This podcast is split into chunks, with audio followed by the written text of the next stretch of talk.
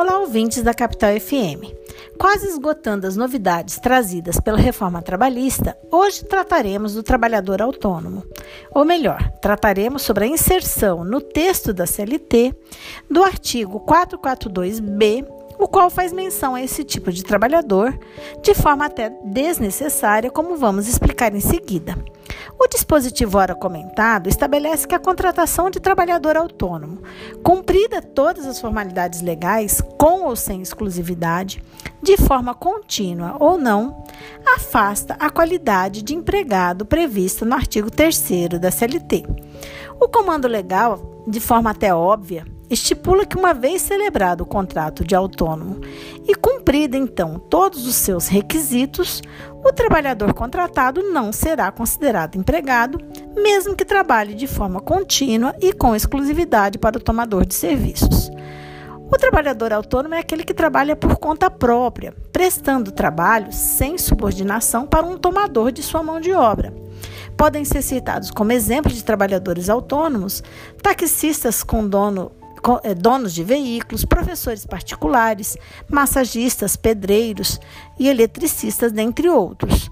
Já os empregados são aqueles cuja prestação de trabalho preenche os requisitos constantes nos artigos 2 e 3 da CLT, quais sejam a pessoalidade na prestação de serviço, o empregado não pode ser substituído por outra pessoa, a continuidade, os contratos de trabalho normalmente perduram no tempo, a não eventualidade, ou seja, as atividades do empregado estão inseridas na atividade da empresa, a subordinação, que é a direção por parte do empregador da prestação laboral, e a onerosidade, que é a presença de um pagamento. Os trabalhadores autônomos não possuem direitos trabalhistas, mas apenas aqueles direitos estabelecidos no contrato. Contrato este que pode ser escrito ou verbal.